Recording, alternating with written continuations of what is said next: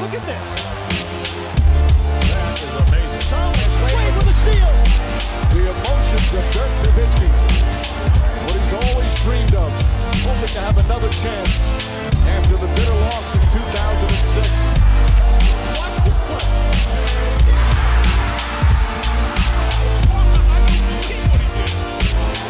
That is amazing. Hallo und willkommen zu Gut Next, dem deutschen Basketball-Podcast im Internet. Mein Name ist André Vogt und ich begrüße euch zur neuen Folge unseres kleinen und feinen Basketball-Spiels. Heute mit dem Rapid Reaction Meets Fragen Podcast am Mittwoch. Ja, eine Hybrid-Folge. Warum? Ja, es sind eine Menge Fragen aufgelaufen, weil die Conference Finals ja, relativ klar sind. Eine Hälfte ist ja sogar schon entschieden. Im Westen ist es vorbei. 4 zu 0. Die Nuggets haben gegen die Lakers den Besen ausgepackt. Im Osten steht es 3-1 für die Miami Heat. Heute Nacht hat Boston da verkürzt. Ähm, aber auch da stand es vorher 3-0. Von daher, ja, ist noch nie passiert, dass jemand einen 3 zu 0 Rückstand oder 0 zu 3 Rückstand aufgeholt hat. Auch da gehen wir alle davon aus, dass die Sache eigentlich entschieden ist. Aber wer weiß. Da kommen wir gleich zu.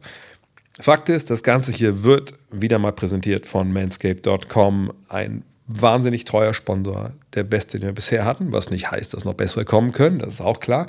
Aber bisher Manscaped die Nummer 1 und auch die Nummer 1 in meinem ja, Rasiererherzen, denn ich bin gerade im Urlaub, das wisst ihr, äh, mit der Family hier auf Kurs oder Kos, Kurs. Und ähm, ja, jetzt kommt hier nicht jeden Tag hier der Weedwacker zum Einsatz, aber dann durchaus relativ häufig und auch der Lawnmower. Auch wenn man sich natürlich hier mit ja, mehr Haut zeigt, als das vielleicht so zu Hause im Garten der Fall ist. Ähm, und da möchte man ja auch nicht unbedingt äh, negativ auffallen. Das tun genug Leute hier. Ähm, von daher, ja, wenn ihr denkt, vielleicht ist es wirklich eine gute Idee, sowas mal auch zu kaufen, auch gerade wenn ihr wie ich, ich fahre mir gerade hier durchs Haar im wahrsten Sinne des Wortes, auch wenn es sehr kurz ist, aber mittlerweile auch schon ein bisschen zu lang. Ich glaube, vielleicht lege ich gleich noch mal kurz eine kleine Session ein und mache mal die Stoppeln oben noch ein bisschen kürzer, weil auch dafür äh, ist der Lawnmower 4.0 ohne Probleme einsetzbar. Nur wie gesagt, immer der Hinweis, nicht von unten nach oben durchrasieren, sondern immer von oben nach unten. Ja, was bleibt mir sonst noch zu sagen? Oh ja, wie immer. Mit dem Code NEXT20 NEXXT20 gibt es 20% auf alles, was ihr da bestellt. Ähm, es gibt 30 Tage Geld zurückgarantie, damit keiner die Katze im Sack kauft und dann merkt, ist gar keine Katze, ist ein Wiesel. Ähm, und es gibt ähm, Free Shipping. Von daher ran an die Produkte. Ich stehe dafür mit den Resten meines guten Namens. Vielleicht vertraut ihr mir in der Hinsicht. Gönnt euch mal was. Aber kommen wir zu dem Thema der Woche. Und das sind natürlich die Conference Finals.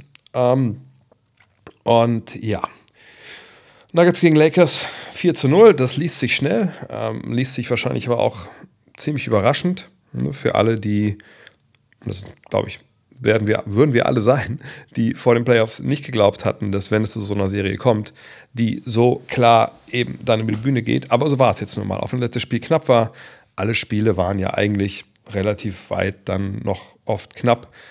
Also weit im Sinne von weit ins dritte, vierte Viertel hinein. Ähm, aber am Ende steht er halt 4 zu 0. Am Ende steht dann ein Sweep. Am Ende fragt keiner mehr danach, ob man jetzt irgendwie knapp dran war, ob vielleicht ein, zwei Ballbesitze da entschieden haben, weil, tja, das ist ja nun mal irgendwie immer so. Klar gibt es äh, Sweeps, die sind ganz klare Klassenunterschiede. Den haben wir hier nicht gesehen. Da müssen wir auch ehrlich sein. Ähm, aber ein Sweep ist ein Sweep. Also ne, ich weiß, dass viele auch anfangen, jetzt hin und her zu diskutieren, wie wichtig oder wie krass war der Sweep und ist das nicht vielleicht eher eine 4-2er-Serie gewesen und so. Natürlich, man kann sich so in diesen Semantics, wie man kann das nennen, verlieren. Und man kann da rangehen und versuchen, irgendwie die Sachen da ne, sich so zurecht zu argumentieren. Aber am Ende des Tages ist es ein Sweep und es ist ein 4 zu 0. Und auch wenn manche Spiele sehr knapp waren, muss man sagen, das spiegelt schon für meine Begriffe recht gut auch das Kräfteverhältnis zwischen diesen beiden Mannschaften wieder. Ne, wie gesagt, nicht, dass wir jetzt hier von einem Klassenunterschied sprechen, aber wir sprechen hier davon, dass eine Mannschaft, eben Denver, vier Partien gespielt hat gegen die LA Lakers und alle vier gewonnen hat. Zwei zu Hause, zwei auswärts und dass sie sich einfach nie, das klingt jetzt blöd, aber haben schlagen lassen, haben sich nicht die Blöße gegeben, ne, egal was da kam, ob es 40 Punkte von Anthony Davis waren oder 40 Punkte von LeBron James wie im letzten Spiel. Sie haben immer eine Antwort gefunden. Ob es Jokic war mit seinen Triple Doubles, ob es Murray war mit zwei Spielen, wo er einfach mal 37 auflegt und was war es im letzten Viertel, das eine Spiel, 24 Punkte.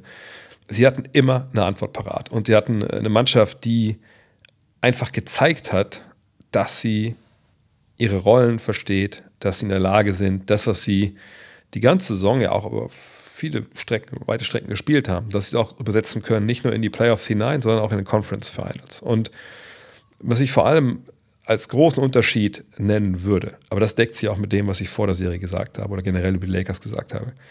In Denver haben wir eine Mannschaft, die wirklich eingespielt ist. Es ist so ein Wort, das sagt man oft dahin. Das ist auch, das ist ja kein Fremdwort, es ist kein Wort mit irgendwelchen, keine Ahnung, Teilen, die man erstmal wie nachschlagen muss, sondern es ist eingespielt. Ne? Die haben schon mal zusammen gespielt, die sind eingespielt. Das sagt, das sagt, sagt sich schnell dahin und das ist äh, auch kein großes Wort, aber was eigentlich dahinter steckt, das ist eben groß. Und das ist ein Punkt, finde ich, der oftmals komplett vernachlässigt wird, wenn es um, um Analysen geht. Auch bei mir selber im Übrigen. Ne, das ist, manchmal bewertet man auch über, aber in dem Fall, glaube ich, haben es viele, viele, viele, viele einfach unterbewertet, wie wichtig das war für diese Mannschaft, dass sie eben nicht erst seit einem Jahr zusammenspielen, sondern schon seit zwei, drei, vier Jahren, je nachdem, über welche Spieler wir jetzt sprechen. Und dass wir eine Struktur haben hier, die klar festgelegt war, offensiv wie auch defensiv. Eine Struktur, die zwar defensiv in der regulären Saison ja, nicht an allen Enden, Ecken und Enden super funktioniert hat, auch weil vielleicht so ein bisschen der letzte Einsatz gefehlt hat, auch natürlich bei dem Mann, der die Spinne im Netz ist als Big Man, ähm, ne, Nikola Jokic. Aber alles in allem geil gecoachte Truppe, wo wirklich die wichtigen Leute schon lange zusammen sind und die, die dieses Jahr dazu kamen, einfach Spieler sind, die ihre Rollen komplett verinnerlicht haben, was ihm auch leichter ist, wenn schon eine Struktur, eine Grundstruktur, ein Fundament von der Mannschaft zusammensteht. Ne, wenn klar ist, das sind unsere beiden Stars, eben Jamal Murray, Nikola Jokic, kommen wir nachher noch zu, dass wirklich auch beides auch Stars sind. Mit Michael Porter Jr. hast du einen dritten Mann, der, klar, Verletzungsprobleme hatte in der Vergangenheit, aber auch jetzt ungefähr wusste, wo seine Rolle ist. Und dann hast du eben jemanden wie Aaron Gordon, ne, defensiv, äh, klar einer, ne, den man auch holen wollte damals aus äh, Orlando ähm, der Ausmaß sich mal reinfinden musste in diese Rolle, weil er vorhin und eben eine andere Rolle spielen sollte. Dann hast du Kentavious Caldwell Pope geholt und Bruce Brown, eben zwei Jungs, die klar ihre Rolle haben. Die Rollen waren oft für die auch auf den Leib geschneidert, die wissen, wie es läuft. Dann hast du Jeff Green, ein alter Mann, aber einer, der ja, auch durchaus weiß, wie das so läuft. Und dann hast du Christian Braun, das für eins, die wirklich noch ein, bisschen ein paar Minuten gesehen hat, auch nicht super viele, so sechs, sechs, sieben pro Spiel, aber ein Rookie, der aber auch weiß, was er machen soll und was er nicht machen soll. Dann Reggie Jackson hat ein Spiel ein bisschen was, ein bisschen mit, mitwirken dürfen. Den können wir vernachlässigen. Auf der anderen Seite hast du aber die Lakers, die eben nicht diesen Luxus hatten, dass sie eingespielt sind. Du hast die beiden Superstars mit LeBron und, und Davis. Ich denke, die haben beide auch ihren Job gemacht. Hat LeBron James ne, von der Dreierlinie nicht die Quote geworfen von der man eigentlich ausgehen sollte, dass er die trifft, ja, ne, waren da Erscheinungen von fortschrittendem Alter zu erkennen, äh, vor allem in vierten Vierteln? Auch ja. Aber dass das jetzt Leute überrascht, weiß ich nicht so wirklich, ob man das nachvollziehen kann. Ich meine, klar, Überraschung, es ist ja ein sehr individuelles äh, Empfinden. Aber wenn wir überlegen, das ist ein Spieler, der ist 38 Jahre alt, ähm, ne, der hat schwere Minuten dieses Jahr gegangen, der war verletzt vor ein paar Wochen noch am Fuß, der kann nicht 100% sein dass der dann in so einer Serie, wo es auf die Höhe von Denver geht und so, nicht, wenn er knapp 43 Minuten pro Partie abreißt und auch den Ball viel hat, dass der dann stellenweise einfach nicht bei, bei voller Kapazität ist, ist vollkommen klar. Und das haben wir hier auch gesehen. Ist auch kein Knock gegen LeBron. Das ist ein, ein Wunder, dass er überhaupt auf diesem Level agiert. Aber nochmal, ne, das äh, hat eben dann, die beiden haben ihren Job gemacht. Ne? Ähm, sicherlich hat man jetzt von, von Davis nicht jedes Mal 40 Punkte pro Spiel gesehen, aber das äh, ist auch irgendwie, der Spieler ist er eben nicht. Ne? Die haben 27,8, 26,8 Punkte gemacht, 9,5 Rebounds, 14 Rebounds, 10 Assists, ne? 2,8 Blocks sogar noch bei, bei Davis dazu, 1,5 Steals, 1,3 Steals. Das sind alles Zahlen, da kann keiner sagen, hey, also die haben es irgendwie nicht gebracht. Aber diese Mannschaft der Lakers ne, konnte einfach nicht auf dem Niveau sein, was das Eingespieltheit an, sein angeht, wie die Nuggets. Ich habe, glaube ich, auch am Freitag schon oder ähm, wir haben Samstag darüber gesprochen gehabt. Ähm, das ist natürlich, du brauchst halt Zeit. Ne? Und wenn du halt zur Trade Deadline so wichtige Spieler holst, eben wie D'Angelo Russell, äh, wie Jared Vanderbilt, der in der Serie jetzt relativ wenig äh, beigetragen hat, wie Malik Beasley, der wenig beigetragen hat, wie Rui Hachimura, ne? der das gut gemacht hat als Scorer, ne? ähm, gar keine Frage. Aber wenn du die Spieler zuholst, die eigentlich eine wichtige Rolle spielen sollen, die aus mal, sich erstmal einfinden müssen, neben LeBron zu spielen, neben Davis zu spielen. Und dann hast du auch noch Rollenspieler wie zum Beispiel Dennis Schröder, zum Beispiel Austin Reeves, ähm, Lonnie Walker, die deren Rollen ja auch im Endeffekt äh, beeinflusst werden durch die Ankunft der neuen Spieler. Und wo auch dann Spielzeiten verschoben wurden, rechts nach links, Spielanteile verschoben wurden. Und dann hast du einen Trainer mit Darwin Ham, der natürlich ein Rookie-Head Coach ist. Ne, der hat noch keine Playoffs-Serien gecoacht. Ich weiß nicht, als Head, ne, also eher als Assistant, der dann ne, auch mit natürlich Strategie entwickelt, mit dem Coach, der alles verantwortet, dem was ja Mike Budenholzer damals zum Beispiel in, in, in Milwaukee äh, spricht. Ähm, aber auch der, natürlich Learning by Doing. Das hat in den ersten Runden top funktioniert. Ne, man hat vollkommen zu Recht, und ich will es immer auch nicht hören, dieses, oh, da haben sie aber äh, zu Unrecht gewonnen oder so. Es gibt im Basketball, gerade in sieben Spieleserien, gibt es keine ungerechten Siege. Äh, es sei denn, irgendein Team, irgendein Team hat super Pech und Leute verletzen sich. Aber selbst dann ist es vollkommen gerechtfertigt, dass das andere Team gewinnt, weil einfach ne, sieben Spiele Serie lügt nicht. Ähm, aber jetzt gegen Denver sind sie da einfach äh, im wahrsten Sinne des Wortes da vor eine Wand gelaufen gegen ein Team, das in der regulären Saison am Ende, habe ich auch letzte Woche, glaube ich, schon gesagt, ähm, nicht so aussah wie das Team jetzt, sondern eher so wie ein Team wie ja, weiß ich jetzt auch nicht. Also ja, wäre schön, wenn die Jahr Meister wären, aber, wenn es nicht passiert, ist auch okay. Ähm, also wir schalten, aber den Schalter mal um, dann gucken wir mal.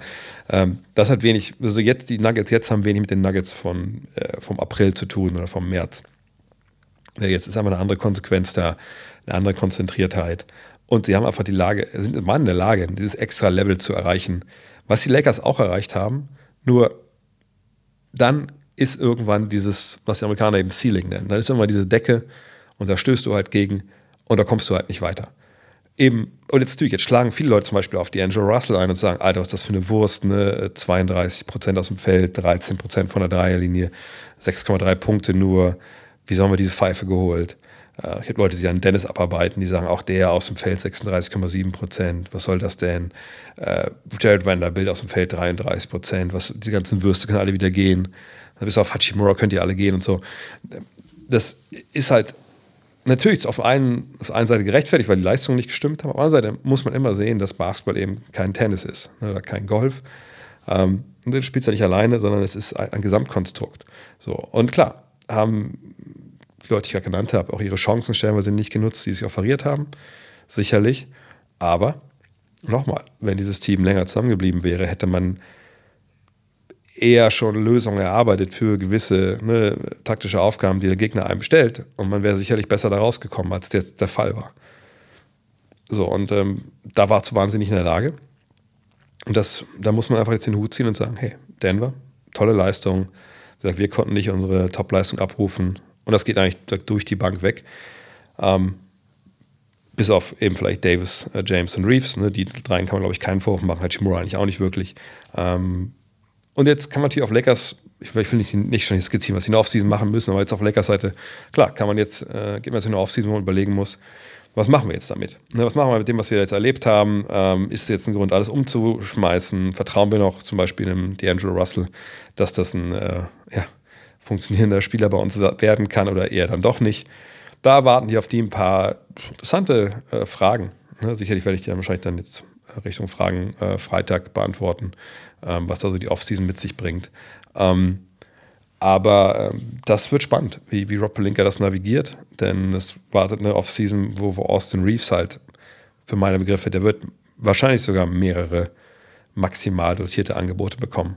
Und ne, aufgrund des, des CBAs und der verschiedenen Fallstricke, die es da gibt für Leute, die diesen Vertrag haben wie er, da wird einiges äh, auf die Lakers zukommen. Aber für meine Begriffe, das können wir vielleicht mal diskutieren an der Stelle, für meine Begriffe, so wie der Junge gespielt hat, ist es alternativlos, dass du den behältst. Also wenn du gesagt bekommst von der NBA, die ja alles steuert in den Kulissen, ey Lakers, ihr könnt LeBron behalten, ihr könnt Davis behalten und nur einen anderen Spieler. Die ganzen anderen Leute müssen gehen und ihr müsst dann neue Leute holen für Minimalverträge. Dann behältst du auf jeden Fall Austin Reeves.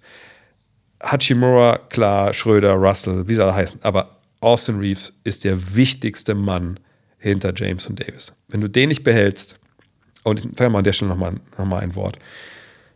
Wenn immer noch jemand glaubt, dass irgendwie die Freiwurfzahlen von dem ja irgendwie künstlich von der Liga nach oben getrieben wurden, damit sie mal wieder einen weißen amerikanischen Star haben. Äh, und irgendwie ist ja alles ge gefaked und so. Dann hört bitte auf, einfach hier zuzuhören. Ne? Das ist ein wahnwitzig guter Basketballer. Es ist einfach schwer zu verstehen, dass der bei der Draft durchs Raster gefallen ist und dass der jetzt dann so aufspielt. Das ist eine absolut geile äh, Cinderella-Story. So ein bisschen Jeremy Lin-mäßig, nur dass es jetzt schon viel länger anhält äh, und es kein, kein System braucht, sondern einfach ein geiler Zocker. Und die Lakers, während sie insgesamt sicherlich auch fragen, hätten wir vielleicht ein bisschen mehr über Austin Reeves laufen lassen müssen, auch gerade im vierten Viertel. Aber das ist vielleicht eine Frage für einen anderen Tag. Fakt ist, wenn sie eins mitnehmen können aus dieser Serie, aus diesen Playoffs, okay, wir wissen, dass Austin Reeves ist for real. Und das ist ein geiler Spieler. Und, und ich glaube, sie müssen alles tun, um den zu halten. Nur wie gesagt, die finanziellen Probleme, die damit reinkommen und was sie dann machen können, das wird sehr, sehr spannend sein, weil da würden, die Leute werden Schlange stehen. Die Leute werden absolut Schlange stehen. Alle Teams, die Capspace haben, werden sich den anschauen und, und werden versuchen, da mitzubieten. Da bin ich mir hundertprozentig sicher. Ähm, und die Nuggets auf der anderen Seite, da werden wir noch viel drüber sprechen, natürlich jetzt in den Finals, haben jetzt den Luxus auch, sich ein bisschen ausruhen zu können. Ne, Celtics haben gewonnen. Gut, wenn es jetzt nur ein Spiel ist, dann sind es so ein paar Tage, die sie dann so ein bisschen Vorsprung haben. Ähm, aber das werden wir halt dann sehen. Es steht ja fest, ne, wann die Finals äh, starten. Ne? Das erste Finalspiel wird am 1. Juni sein, äh, um 20.30 Uhr amerikanischer Zeit, also bei uns Zeit am 2. Juni. Ähm, von daher, bis dahin können sie halt gucken, dass sie da hm, ein bisschen versuchen, Wunden zu lecken, sich ein bisschen vorzubereiten. Das Schöne ist ja, man kann sich ja quasi auf die Heat vorbereiten. Äh, Wenn es dann wirklich anders kommt, kann man nochmal umschwenken. Aber ähm, das ist schon ein Vorteil für die Nuggets, den würde ich nicht unterschätzen. Und wie gesagt, was das für die alles bedeutet, das können wir alles dann diskutieren, wenn wir dann über die Finals sprechen. Vielleicht ein Hinweis auch hier: Finals Preview gibt es heute natürlich nicht. Wenn es jetzt stattfindet, äh, wenn es jetzt rauskommt, dass die Finals äh, klar sind, Miami gegen ähm, Denver, dann klar werde ich Dean reinholen, dann machen wir da einen großen Podcast zu, gar keine Frage. Nur heute über ungelegte Eier äh, wird ja nicht gesprochen in dem Sinne. Von daher, Celtics gegen Heat, 1 zu 3. Das war dann heute das Comeback der Celtics, also wenn man es so nennen möchte. Ähm, immerhin haben sie ein Spiel jetzt mal geholt, auch klar geholt, aber für mich hat das Ganze so ein bisschen den Eindruck gehabt nach dem Motto, naja, ähm, dass die, soll ich das sagen, die Heat mehr oder weniger wussten, okay, wir brauchen das Spiel nicht, ähm, dass die Heat so einen gewissen Letdown hatten. Das kann halt passieren. Wenn du 3-0 führst, das Ding dann zu closen 4-0 ist auf eine weirde Art und Weise auch ein bisschen schwer, weil der Gegner einfach weiß, Rücken zur Wand. Ähm, oh klar, man hätte sich gedacht, dass die Celtics auch vielleicht in äh, Spiel 3 schon ein bisschen Rücken zur Wand äh, Gefühl haben, aber haben sie halt verloren und auch relativ schändlich verloren, wenn wir ehrlich sind. Ähm, jetzt waren sie aber da und, und die Heat, da fehlten einfach so ein paar Prozent äh, für meine Begriffe. Und deswegen hat man das Ding halt am Ende jetzt dann verloren. Aber das ist ja auch ähm, in, in, dem Sinne äh, nicht schlimm, dass man einfach weiß, okay, ne, das war jetzt einmal dieses Spiel, wo wir im dritten Viertel einfach eine Reise bekommen haben, ne, mit 23 zu 38 äh, und dann im vierten nicht in der Lage waren, irgendwie zurückzukommen. Aber davon kannst du natürlich lernen. Und für einen wie Eric Spurtstra oder auch ne, für Pat Riley im Hintergrund ist sowas natürlich auch immer schön. Ähm, dass man sagen kann, hey, seht ihr mal, ne, es gibt ja diesen schönen, äh, diese schöne, schöne Szene, ich werde es jetzt hier nicht zitieren, hören ja auch Kinder zu vielleicht, äh, äh, aus Pulp Fiction, wo, wo Mr. Wolf kommt äh, und dann äh, die beiden Kollegen, die da den, den einen Unfall hatten äh, mit dem Mann im Rücksitz, Spoiler Alert, ähm, die dann denken, oh, jetzt haben wir es ja geschafft und freuen sich total. Und dann sagt der Mr. Wolf, ja, let's don't start sucking our Punkt, Punkt, Punkt yet.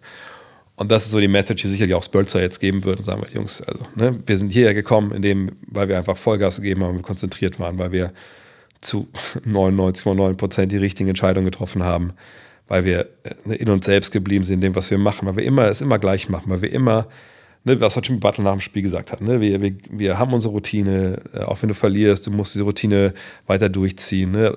Ich fand merkwürdig, dass er gesagt hat, ne, auch nach dem Spiel jetzt, wir gehen da hinten jetzt ein Bierchen trinken, ich trinke heute Abend noch einen Wein und ich mache genauso wie wenn wir jetzt mit 30 gewonnen hätten und dann ja, spielen wir das nächste Spiel wieder.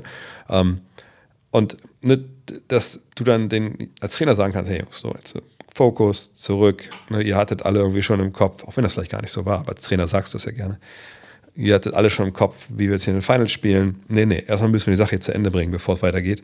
Äh, ich möchte jetzt bitte in meinem nächsten Spiel einfach hier 48 Minuten, 100% Fokus sehen. Ähm, und es wird auch kommen.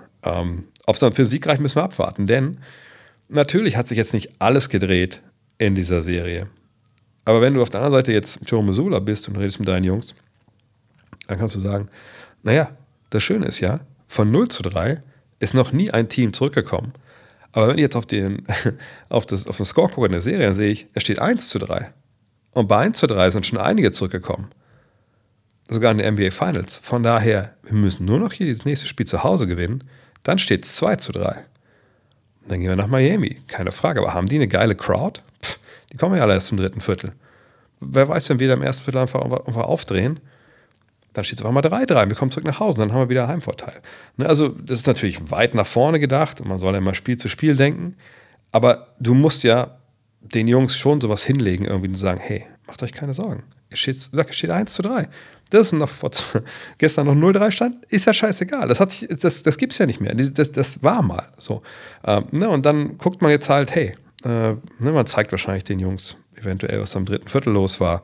Na, hey, wie haben wir das geschafft? Ne, wie kriegen wir Jason Tatum in die Abschlüsse, die er jetzt hatte? Ja, der hat ja auch ein wahnwitziges Spiel mit 33, 11 und 7. Ähm, ne, und man schaut so ein paar Sachen an, man gibt ihm ein paar Sachen an die Hand, einfach um Selbstvertrauen auch zu schaffen und, und zu, einfach zu gucken, dass wir, oder dass sie jetzt hingehen können und einfach äh, mit, mit breiter Brust auftreten, auch wenn das natürlich nach 0-3 oder 1-3 jetzt schwierig ist. Aber man muss ja schon sagen, dass den Qualitätsunterschied, den wir das ganze Jahr gesehen haben zwischen Miami und Boston, der kam ja nicht von ungefähr. Ähm, und von daher hast du als Coach schon eine gewisse Handhabe. Ne? Du kannst schon da Sachen aktivieren, das Selbstvertrauen aktivieren, obwohl es eben scheiße lief bisher hierhin. Ich sage nicht, dass sie die Serie gewinnen. Das glaube ich nicht. Ich denke, Miami wird das jetzt wird das gewinnen. Aber es wird mit jedem Tag, der vergeht, mit jedem Tag, wo du ein Spiel gewinnst, Ne, Wenn es erstmal jetzt nur zwei sind, vielleicht durch das nächste Heimspiel, steigt eben deine Chancen, steigt dein Selbstvertrauen. Und geht auf der anderen Seite vielleicht das, äh, das Rätselraten so ein bisschen los. Und ähm, ich bin wahnsinnig gespannt. Also allein zum, also um es bisschen auch ein bisschen mehr Drama jetzt in die Conference Finals zu bringen, wäre es natürlich geil, wenn Boston Spiel 5 gewinnt. Ähm, aber auf der anderen Seite wird natürlich auch Miami rauskommen. Und gerade Jimmy Butler, der für seine Verhältnisse, klar, 29 Punkte, 9 Rebounds, 5 Assists ist geil, aber 9 von 21, 1 auf von der Dreierlinie, ähm, der wird natürlich schon denken, okay, okay, das war jetzt nicht mein bestes Spiel, aber ich habe noch was für euch. Das Jimmy-Problem ist immer noch da. Ähm, von daher freue ich mich auf Spiel 5 auf jeden Fall. Ähm, mal schauen, wie es ausgeht. Ich sage, ich sehe jetzt Miami einfach vorne, weil ich denke auch mal, ähm, dass die Celtics, auch wenn natürlich sie das in der Regel so das bessere Team waren, und eigentlich sind die auch mega eingespielt. Aber irgendwie, finde ich, hat diese Mannschaft diesen Playoffs bisher ähm, nicht so die, diese, wie soll ich das nennen, diese Unvermeidbarkeit gehabt. Wisst ihr, bei, bei Denver jetzt und bei, bei Miami, wenn wir bei den beiden Teams jetzt sind, die noch mit dabei sind, da hat man, glaube ich, in jedem Spiel das Gefühl gehabt, okay, hier kommen sie. Ne? Ach, das sind die, äh, das sind die Nuggets, das sind die Heat, die machen dies und die machen das und das machen sie auch wahnsinnig gut. Und die sind konzentriert, ganz, ganz wenige Fehler. Und das ist bei den Celtics überhaupt nicht so gewesen. Die ganzen Playoffs nicht. Ne? Vielleicht mal die Frage von Maximilian Auer direkt dazu. Wie erklärst du dir, dass die beiden Serien so deutlich sind? Matchup, Pech oder einfach zu großer Qualitätsunterschied? Mein Hauptgrund ist, dass, dass die Celtics und die Lakers eben nicht so variabel, so fest waren und so fehlerfrei waren und so, wie gesagt, eingespielt wie die anderen beiden auch nicht so fokussiert in bestimmten Fällen. Aber Fokus hat auch manchmal viel damit zu tun, weißt du denn, was du machen willst und, hast du ein, ein, klares Auge dafür.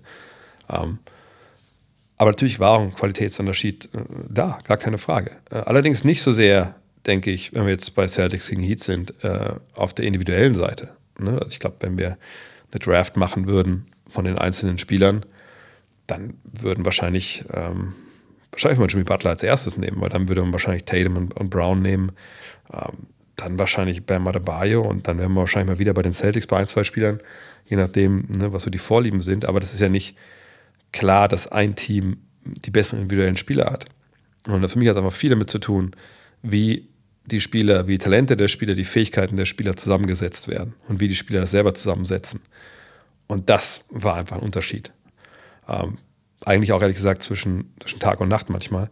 Ähm, aber das klingt auch wieder zu hart. Sagt, ich denke, auch wenn jetzt das 4-1 und 4-0 ausgeht, so klar das auch ist, im Ergebnis, es ist kein krasser Klassenunterschied zwischen den jeweiligen Teams, sondern es sind super seriöse Mannschaften in Denver und in, und in Miami, wenn sie es denn gewinnen, ähm, die wenig zugelassen haben, wenig Fehler gemacht haben und auf der anderen Seite waren, man kann sowas ja ausgleichen, wenn man Superstars hat, die einfach krank abliefern und, und alles wegspielen, aber so gut in dem Fall jetzt Davis und, äh, und James waren und auch, ne, was ich, Brown und Tatum, so gut die halt sind, die sind eben nicht so gut, dass sie die Nachteile, die die Mannschaften gegenüber einer anderen Mannschaft haben, komplett negieren oder sogar ne, über, übertrumpfen können. Das muss man auch ganz klar sagen. Von daher, ähm, das wäre so meine Erklärung dafür, wie das halt gelaufen ist.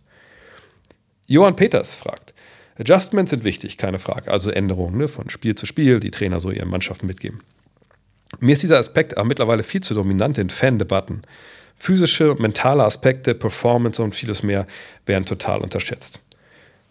Mm, ja, ja, na klar. Ich meine, ich kann als Trainer hingehen und sagen, hey, im letzten Spiel, ähm, keine Ahnung, da haben wir äh, das Pick and Roll auf der Seite von dem und dem Spieler so verteilt, machen wir es ein bisschen anders ähm, und wir wechseln mal der erste fünf, da kommt mal der rein und kommt der geht mal raus. Das können alles die richtigen äh, Schlüsse sein und dann klappt es trotzdem nicht. Warum? Weil vielleicht der eine Spieler einen schlechten Tag hat und macht zwei, drei Fehler, ähm, was ich ein, zwei schnelle Fouls äh, oder auch wenn es die richtige ich, Entscheidung war, vielleicht ein bisschen schneller zu werden mit einer kleineren Aufstellung. Vielleicht wird dann aber dein kleinerer Spieler defensiv einfach physisch überpowered, weil er mit dem Matchup, was dann entsteht, für sich nicht klarkommt. Ähm, das, was ich eben schon angesprochen habe, dass Teams einfach über 48 Minuten Vollgas geben können im mentalen Bereich und einfach mentale Härte ist ja so ein Wort, was oft rumgeworfen wird. Ne, auch bei Gegenwind, bei ähm, Adjustments des Gegners einfach immer einen Konter parat haben. Natürlich nicht immer perfekt, dass jeder Ball reingeht, aber immer eine Lösung parat haben. Nicht ins Boxhorn jagen lassen, keine Turnover, keine schnellen Würfe, keine schlechten Würfe, sondern weiterhin ihr Ding durchziehen. Ähm, das kommt alles mit dazu. Nur, das sind Dinge, die nicht abbildbar sind. Also nicht für Journalisten, nicht für Fans. Ähm, es gibt eine Menge YouTuber, auch im, amerikanischen Bereich, äh, die dann einfach immer sagen, so hier, das sind die, zum Beispiel immer wie Coach Nick oder so. Ne, der kann natürlich hingehen und sagen, hey, das sind die Sachen, die passiert sind, jetzt müssen die das und das machen, das ist besser.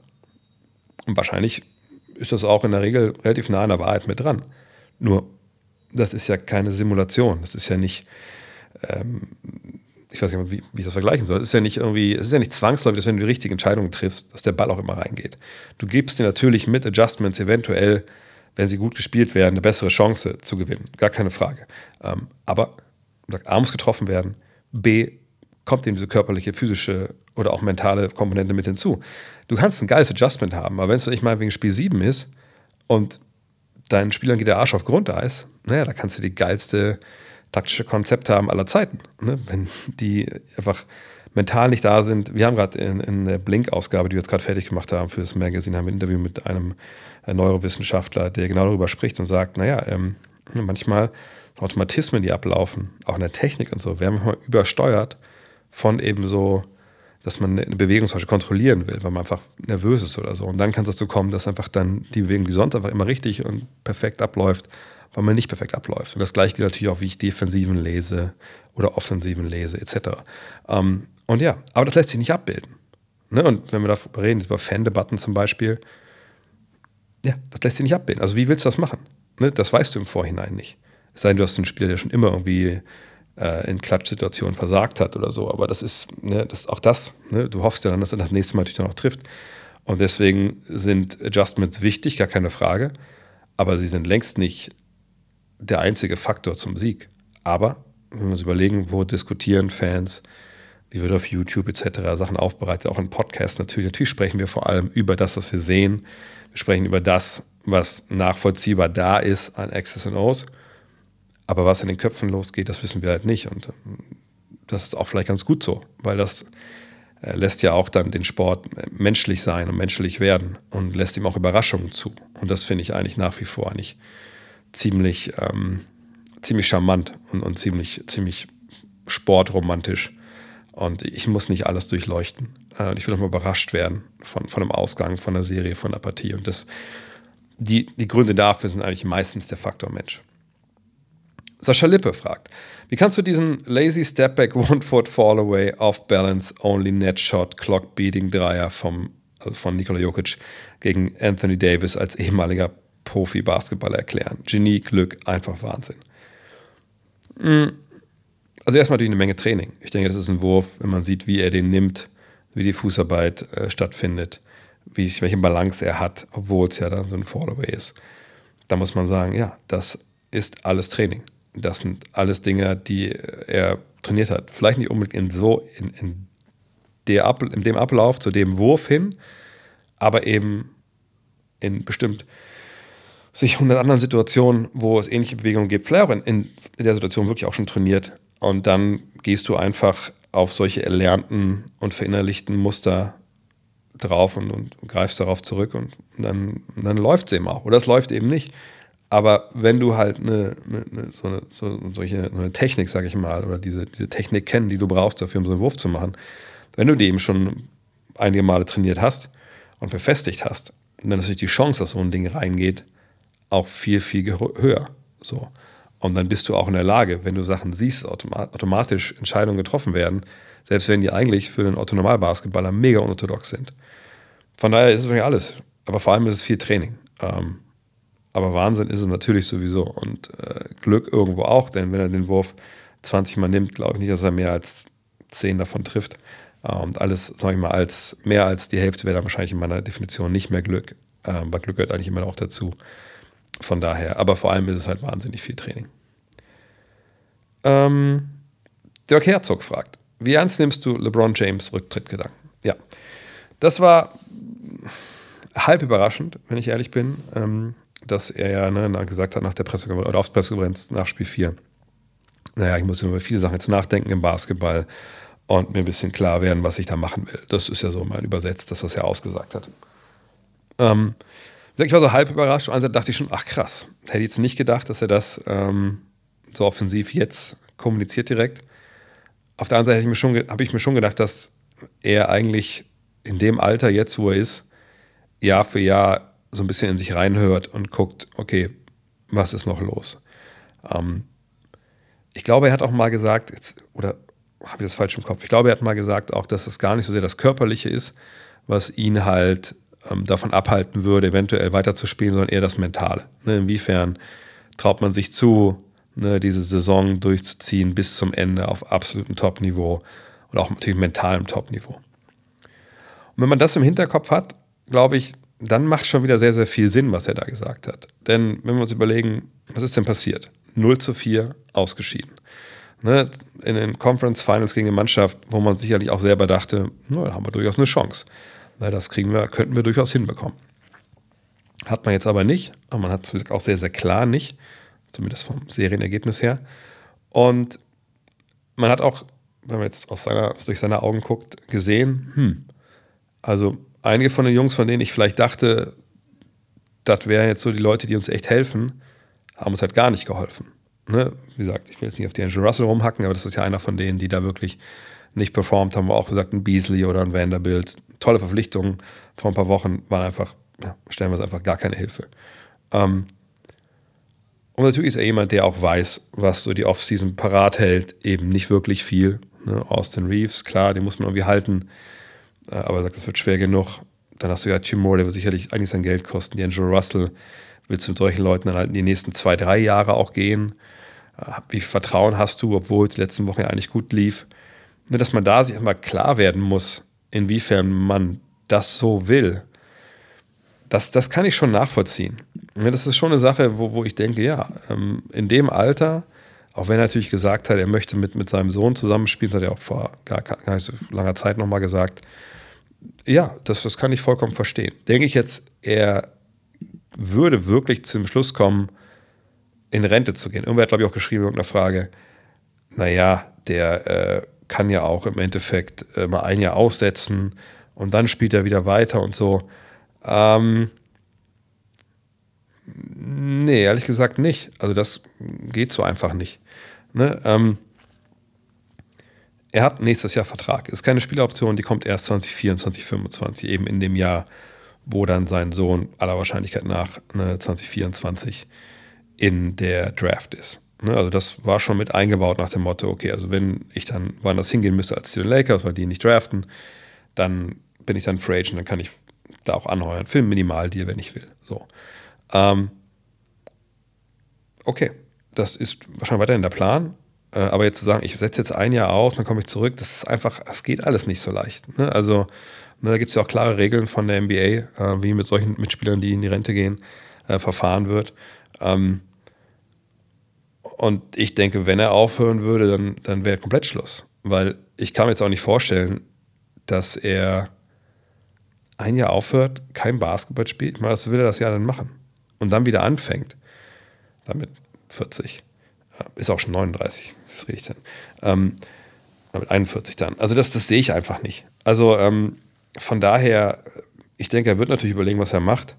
Ich kann mir aber auch nicht vorstellen, dass er irgendwie sagt, jetzt äh, tradet mich bitte. Ähm, sondern ich bin mir eigentlich sicher, dass er nächstes Jahr bei den LA Lakers aufläuft, auch für dieses Geld. Ähm, dass er natürlich versuchen wird, ne, diesen, diesen Sommer mitzugestalten.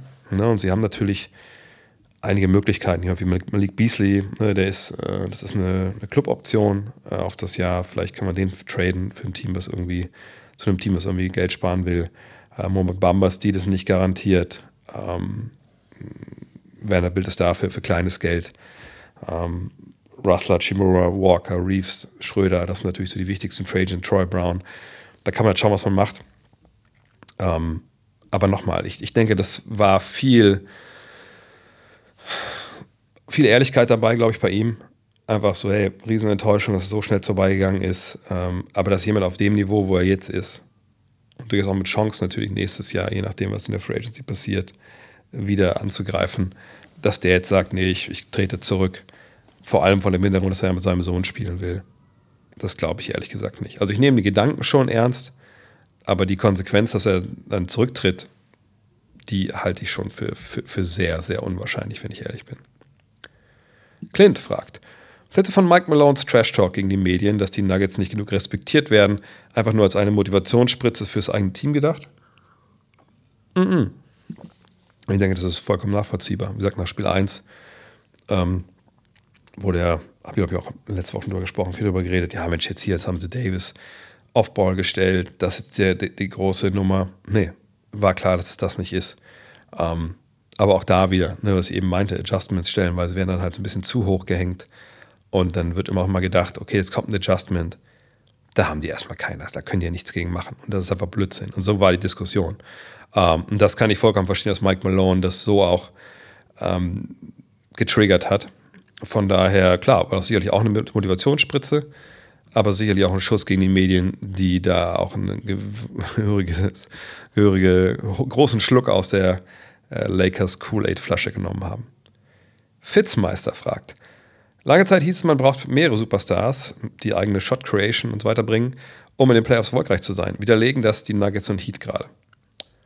Mm, die Nuggets auf jeden Fall nicht. Die Nuggets haben zwei Superstars, die Shot Creation für sich und für andere äh, haben. Das sind der vor dieser Saison zweifache oder Back-to-Back MVP äh, namens Nikola Jokic und Jamal Murray, also jemand, der durchaus auch ähm, relativ krank abgeliefert hat in einigen Partien. Ähm, ist jetzt Jamal Murray ein Superstar? Das wäre so die Diskussion, die man da jetzt führen muss. Da muss man sagen, ähm, sicherlich auf dem Papier nicht. Hm? War noch nicht einmal All-Star, äh, wenn ich mich nicht ganz täusche. Äh, kein MVP, sonst war es auch mal All-Rookie-Team und das war's. Aber der Mann ist eigentlich ein Superstar, nur halt verkleidet. Hier mal die drei Jahre, wo er den Playoffs gespielt hat. 2018, 19, 19, 20 und jetzt diese Saison. 21,3 Punkte, 26,5 Punkte, 27,7 Punkte. Dreierquote 33,7 Prozent, 45,3, 39,8. Assist kann man noch machen, 4,7, 6,6, 6,1 und äh, Rebound, nee, äh, doch ja, und dann Rebounds 4,4, 4,8, 5,5. Also wir reden hier von jemandem, der in drei Playoff-Jahren 25,4, 4,9 und 5,9 aufgelegt hat. Und eine Dreierquote von 40,5 Prozent und eine Zweierquote von 51,4. Das sind Superstar-Zahlen. Warum ist er jetzt kein Superstar gewesen bisher? Naja, gut, wenn ihr euch erinnert, 2021 äh, ne, räumt er, äh, spielt er echt eine gute Saison auch, dann aber der Kreuzbandriss, dann ist er 2021, 2022 auch raus. Naja, und jetzt ist er wieder dabei. So. Ähm, von daher, dass Murray jetzt viele nicht als Superstar sehen, kann ich so irgendwie nachvollziehen. Nur, wenn man gesehen hat, was er vor ein paar Jahren auch in den Conference Finals gespielt hat in der Bubble und generell in den Playoffs davor, da muss man sagen, naja, das war dann vielleicht eine relativ kurzsichtige und eine, eine weitsichtige, ne? Jedenfalls war jedenfalls eine Sichtweise, wo man einfach äh, nicht genau hingeschaut hat, denn dann, sonst hätte man Jamal Murray schon als Superstar ähm, identifiziert. Was die Heat angeht, das ist jetzt ein bisschen diffiziler. Denn da ist ja nicht die Frage, was machen wir mit Jimmy Butler? Dass Jimmy Butler ein Superstar ist, da müssen wir nicht drüber reden. Das ist vollkommen klar. Das äh, zeigt der Mann ja auch jeden Tag, wenn er zur Arbeit kommt. Nur wer ist der zweite Superstar? Tyler Hero ist nicht dabei. So, der hat in der regulären Saison zwar 20 Punkte aufgelegt äh, und ist jemand, der sicherlich sich auch als Superstar äh, versteht. Zieht sich auch an wie ein Superstar. Und das ist kein Diss. Ich würde mich gerne selber so anziehen können, aber ich bin einfach nicht cool genug für. ähm, aber wie gesagt, er ist nicht dabei. Also war Bam Adebayo. Ähm, und da ist halt die Frage, wie definieren wir Superstar? Wie definieren wir Shot Creation? Wenn wir bei ihm jetzt sind, sind wir bei 20,4 Punkten in der regulären Saison, 9 Rebounds, 3 Assists und in den Playoffs bei, und das Wichtigste, was wir gegenüberstellen, nur 17,6 Punkten, 8,9 Rebounds, 3,6 Assists. Also alles andere macht er eigentlich gleich gut, nur ne, er ist nicht der 20-Punkte-Scorer den man eigentlich so während der regulären Saison hat. Und das gibt natürlich Gründe, ne? weil er eben nicht den langen Wurf hat, auch nicht mal den langen Zweier unbedingt. Ähm, klar trifft er den besser als äh, noch im vergangenen Jahr, aber wenn immer der da hochgeht, da muss man sagen, ja, alles klar. Da freuen wir uns aber, ähm, kann er gerne machen. Ähm, und er nimmt auch jetzt in den Playoffs wirklich den langen Zweier auch ganz, ganz selten. Also 5,3 Prozent seiner Würfe äh, überhaupt die Saison sind aus der langen Zweierdistanz und der Dreier ist sowieso tot. Ähm, ne, von daher, das ist, da gibt es eine gewisse Grenze für ihn, soweit es halt gehen kann. Aber ähm, was die Heat natürlich wahnsinnig gut machen, ist in diesen Playoffs, dass sie diese Shot Creation, die sie eigentlich brauchen, wenn noch neben Butler, dass sie die an anderen Stellen bekommen. Ne? Also Butler mit seinen 5,6 Assists und jetzt nicht jede, also Shot Creation ist ja nicht immer nur in Assists gemessen. Ne? Es gibt ja auch dann Hockey Assists etc. Ne? Aber das ist ja schon mal eher schon mal einen großen Anteil ne? an dem, was, was da passiert. Diese Saison ja mit 29,9 Punkten. Ne? Das ist natürlich auch wahnsinnig gut. Bam Adebayo spielt seine 3,6 Assists, wie schon erzählt. Gabe Vincent, ne? 4,1 Assists. Ähm, und dann flacht es äh, ziemlich, ziemlich ab. Aber wenn wir mal angucken in diesen Playoffs, wer eigentlich die Punkte macht bei äh, Miami, dann sehen wir, dass wir sieben Spieler haben, die, lass uns Hero mit dabei, Hero können wir rausnehmen, also sechs Spieler haben, die äh, zweistellig punkten. Dann haben wir Kyle Lowry, der 9,2 Punkte auflegt. Duncan Robinson, der 8,5 Punkte auflegt. Und wenn wir großzügig sind, können wir auch noch Kevin Love mitnehmen mit 6,9 Punkten. Also was bedeutet das? Das bedeutet das eigentlich, bis auf Cody Zeller, Ne, der Einzige, der wirklich auch noch ähm, ne, über also zweistellige Minuten bekommt pro Partie. Bis auf Cordizella ist jeder irgendwie offensiv gefährlich. Also, ne, also wenn du sieben Punkte machst, also im Fall von Love jetzt, das sind in der Regel dann auch vor allem Dreier, ne, trifft er 37 Prozent als Big Man. Das ist was, wo du drauf aufpassen musst. Ähm, Duncan Robinson, kommt auch nochmal zu, trifft 42,5 Prozent seiner Dreier und trifft halt 2,3 pro Partie. Ähm, Kyle Lowry hat ein paar Spiele gehabt, wo der einfach krank aufgedreht ist äh, wo du auch mal gucken musst, äh, was passiert. Und der kreiert für sich und für andere mit. Ähm, aber hauptsächlich ist es halt wirklich so, dass die Heat es schaffen, durch diese ganzen Schützen, die sie haben. Und äh, hier sind mal die, die überdurchschnittlich Dreier treffen in den Playoffs bisher. Gabe Vincent, 37,5%. Caleb Martin, 41,4%. Victor Oladipo ist auch raus. Ach, wollte ich auch abziehen. Also waren es im Endeffekt sogar nur, äh, sorry, so waren es sogar nur äh, sieben Leute, nee, was war es denn? Fünf Leute, die zweistellig punkten, sorry. Ähm, aber wie gesagt, Max Struess 36,4, Kyle Lowry 35,1, Duncan Robinson 42,5, Kevin Love äh, 37,5. Das sind alles überdurchschnittliche Dreierschützen. So, ähm, das heißt, wann immer Jimmy Butler auf dem Feld steht, der selber sogar 35% trifft bisher. Wenn Butler auf dem Feld steht, hat er natürlich Adebayo am Start, der nichts von draußen macht, aber alle anderen, egal wer da von der Bank kommt, treffen halt ihren Dreier gut.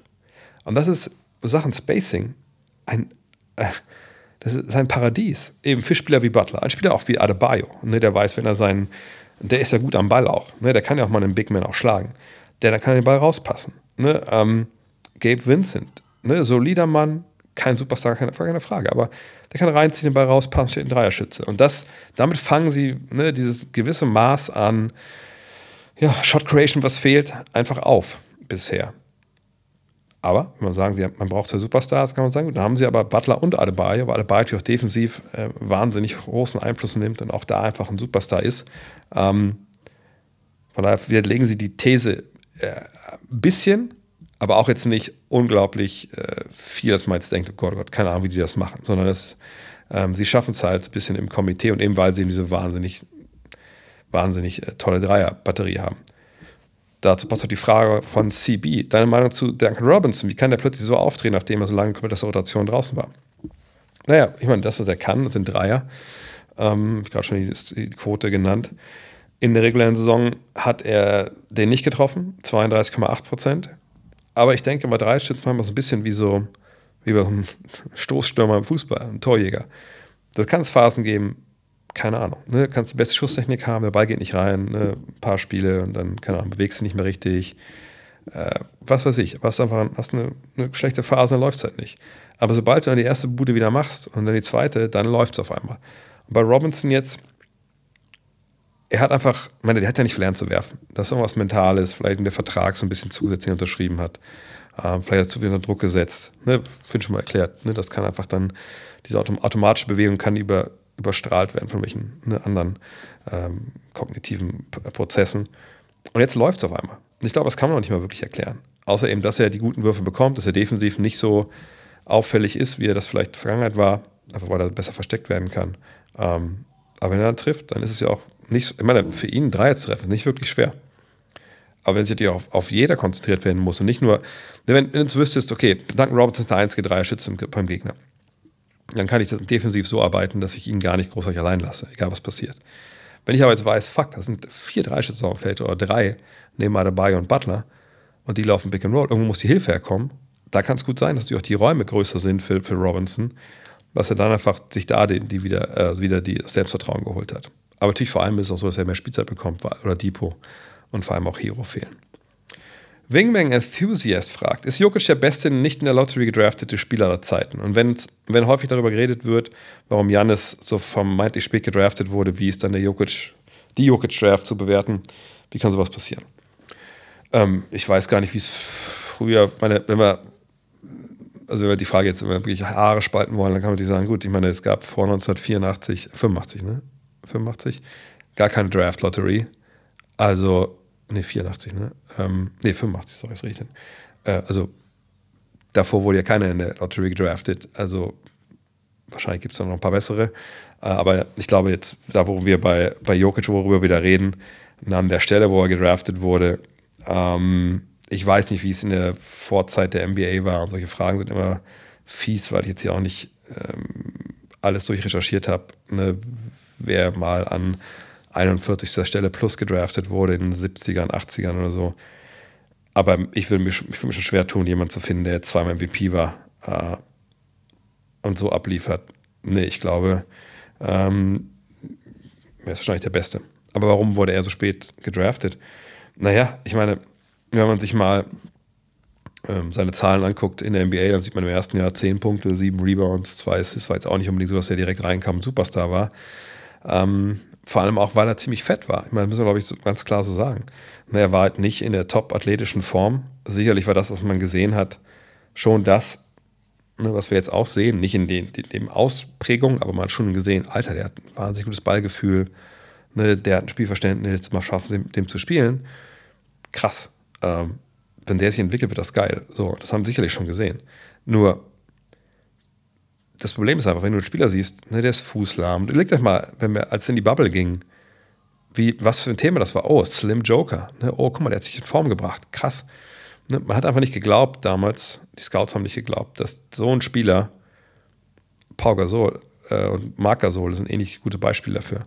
Ähm, denn bei Marc Gasol, wenn ihr den mal gesehen habt, wie er in der Highschool aussah und so, dass der so tief gedraftet wurde, lag ja auch daran, dass man dachte, okay, der mag zwar Skills, der mag zwar werfen können, der mag zwar ähm, ne, den Ball ganz gut von rechts nach links passen. Aber dass der Typ in der, unserer Liga verteidigt in der NBA, wo du Athletik brauchst, wo die athletischsten Spieler aller Zeiten auf dich zurauschen, das kann ich mir nicht vorstellen. So, haben beide bewiesen, dass sie es doch durchaus können und dass da die erste, erste Eindruck vielleicht ein bisschen trügt. Aber das ist genau das, was damals passiert ist bei Gasol, ist dann auch bei, äh, beim Joker passiert. Chevo Tangojan, ich hoffe, ich habe das richtig ausgesprochen. Die NBA wollte das Finale Boston gegen LA. Jetzt gibt es Nuggets gegen Heat. Wie ist deine Meinung dazu? Wie fandest du die Referees in Spiel 4 der West Conference Finals? Was müssen die Nuggets noch tun, damit man sie endlich respektiert? In den Medien liest man eigentlich nur noch von LeBron und den Lakers. Ich sag gleich, Chevo, ich will dir null zu nahe treten, aber ich habe die Fragen mit reingenommen, weil das von, es gab viele andere Fragen, die ähnlich waren. Und ich möchte es einfach nochmal ein für alle Mal hier ja, äh, kurz, kurz beantworten. Ähm, also die NBA wollte das, ich lasse mal eine Klammer die NBA wollte das Finale äh, Boston gegen LA. So, wo, woher, woher hast du das? Wo steht das? Und die Frage vorweg, wer ist für dich eigentlich die NBA? Wer ist eigentlich für alle, die das immer so sagen, wer ist denn die NBA? Ähm, es gibt auch so ein schönes Account, All Hail Ball heißt der Kollege, glaube ich, auf YouTube und auf Instagram. Der hat auch letztens dieses Ding da rausgehauen, dieses äh, vermeintliche Skript, wie denn die NBA-Playoffs zu laufen haben ne, so auf offiziellem MBA äh, also Papier angeblich äh, ne, gedruckt oder halt PDF gemacht. Hat das dann gepostet, dann hat er gepostet, kein, die, äh, also nur so ein, alle möglichen äh, Verschwörungstheorien rausgenagelt, einfach wie so ein halbbesoffener und das alles hat alles nicht, nicht äh, hat alles wirklich, ist nicht, ähm, ja, ist nicht wahr geworden, weil es zwar Blödsinn ist und weil das einfach ein ziemlich, ziemlicher Idiot ist, der mit solchen Sachen Klicks generiert. Ähm, so, und auch der hat natürlich gefragt, ja, Boston, LA, das ist das Finale, steht im Skript mit drin. Aber jetzt war erstmal eine Frage nochmal an Chevo und alle anderen, die denken, die NBA wäre gerickt und, und, und, und äh, manipuliert und sowas. Wer ist denn die NBA für euch? Wer, wer ist die NBA? Die NBA für euch ist wahrscheinlich ne, Adam Silver oben drüber mit einem ziemlich nebulösen Office in New York und die steuern die Liga einfach über die Köpfe der 30 ähm, Franchises hinweg, die es alles hinnehmen müssen, was da in New York entschieden wird. Und da muss ich leider allen sagen, die so denken, ihr seid alle, alle Mann wirklich komplett auf dem Holzweg und es braucht schon ein gewisses kognitives Defizit, um wirklich ernsthaft so zu denken. Ja, oder, zum, oder man ist eben einfach nicht gut informiert, aber dafür bin ich ja dann da. Das NBA Liga Office, Adam Silver, Adam Silver ist ein Angestellter, ein Angestellter von den 30 Team Governors oder Besitzern in der NBA. Die bezahlen ihn, um mit dem Liga Office eben das Ganze zu regeln, so, ne, was zum Beispiel die Verhandlung des TV-Vertrages angeht, ähm, die ganzen äh, ne, Corporate-Geschichten, ne, dass irgendwie dass die Steuern bezahlt werden, äh, dass Werbesponsoren für ligaweit Sponsoren so gefunden werden, etc. pp.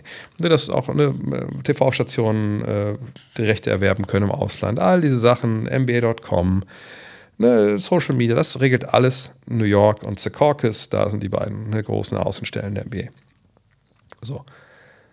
Alles andere, aber auch zum Beispiel, ob es Regeländerungen gibt oder so, ne? das entscheiden die 30 Teams. Da kann der gute Adam Silver natürlich Ratschläge geben und Ideen entwickeln und das weiterreichen. Aber am Ende des Tages entscheiden das die 30 Milliardäre, sage ich mal, vereinfacht gesagt, denen die Teams gehören. So. Und da ist dann Silver auch eine relativ kleine Nummer. So. Jetzt müssen wir jemand erklären, was denn zum Beispiel Mark Cuban davon hat, wenn Boston gegen LA spielt, statt Nuggets gegen Heat.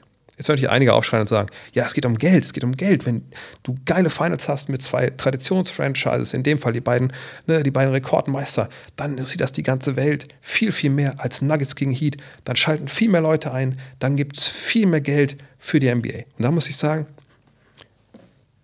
wo, also in welchem Vertrag steht das denn? So wie ich das verstehe, bekommt die NBA, zum Beispiel im nächsten TV-Vertrag, wird davon ausgegangen, dass über zehn Jahre wahrscheinlich ähm, pro Saison es so 7 Milliarden Dollar gibt. In den USA alleine. Übertragungsgelder, die die NBA bekommt. So. Jetzt müssen wir überlegen, okay, wie viel von diesen 7 Milliarden pro Saison sind denn eigentlich dann für die Finals? Also was muss das denn für ein Betrag sein, dass es sich lohnen würde, rein hypothetisch gesehen, zu sagen, ah komm, wir, wir verarschen jetzt mal die Denver Nuggets, wir verarschen mal die Miami Heat und gucken mal, dass die in die Finals, dass die anderen in die Finals kommen. Ja, die verkaufen ja auch Trikots und die verkaufen ja auch Merchandise und so. Nochmal, wie viel Geld wird da mehr eingenommen, würde mehr eingenommen werden, dass es rechtfertigt, andere Teams zu verarschen? Vor allem, wie soll das denn genau passieren? Ne, soll dann äh, Adam Silver den Schiedsrichtern, die eingesetzt werden, sagen, hey, ihr müsst so und so pfeifen, damit dieses Spiel nicht außer, außer Rand und Band gerät. Das ist so ich kann das gar nicht, also ich weiß gar nicht, wie das in Worte drücken, äh, Worte packen soll. Das ist der gleiche Bullshit, den mein Gastvater mir 1990 erzählen wollte. Er meinte, hey, Junge, eine Sache musst du lernen, du kommst aus Deutschland, du hast keine Ahnung. Die NBA ist von Las Vegas gesteuert. Es gewinnt immer die Mannschaft, die am Ende des Tages, wo Las Vegas am meisten Geld mit verdient. Ja, alles klar. Es ist immer der gleiche Bullshit. Man hat keinen Einblick in die, in die Sachen. Ne? Denn die TV-Stationen bezahlen ihr fucking Geld bevor dieser Vertrag, ne, also der Vertrag wird ausgehandelt, das Geld kommt. Keiner weiß, wer in den Finals spielt, keiner weiß, wer in den Playoffs spielt, etc. pp. Keiner weiß, welche Spieler wechseln, etc. So. Die NBA hat nichts davon. Die haben gar nicht mehr Werbeeinnahmen, wenn auf einmal die anderen Teams in den Finals spielen. Haben sie vielleicht mehr Klicks dann auf NBA.com und so? Ja, natürlich. Wenn man jemand wie Adam Silver fragen würde, hey, wen hättest du denn lieber? Ne, einfach so als Effekt für die Liga in den Finals, die beiden Teams in den anderen beiden, würde er sagen, naja, sicher wahrscheinlich die anderen beiden, weil das sind Teams, ne, die haben mehr, sagt, mehr Following, da haben wir mehr Aufmerksamkeit. Wäre besser für alle, gar keine Frage. Da wäre er ehrlich und da sind wir auch alle ehrlich, das wäre natürlich so. Aber wenn man ihn dann fragt, okay, cool, aber um das andere, den anderen Zustand herzustellen, wäre das Zustand, den wir jetzt haben, würdest du ihn hingehen wollen und die ganze Reputation der kompletten Liga ne, so auf die, aufs Spiel zu stellen, dass wenn da auch nur ein Hauch von rauskommt, dass die NBA tot ist. Auf einen Schlag tot weil keiner sich mehr diese Spiele angucken würde. Keine Sponsoren haben Bock darauf, Fans haben keinen Bock mehr darauf, weil es einfach der, die Grundfeste des Sports, dass es ein ehrlicher Wettbewerb ist, wo das bessere Team gewinnt, dass das ausgehebelt wird. Ne? Da würde ja keiner mehr zugucken. Wärst, würdest du das dafür riskieren?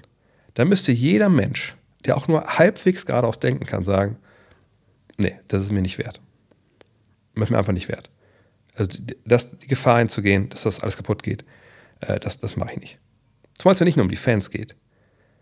Es gibt in der Geschichte der USA ein ziemlich, ziemlich, ziemlich starkes Interesse der Legislative daran, dass die Sportligen reguliert werden und dass die Sportligen auch nicht in einem rechtsfreien Raum sich, sich befinden.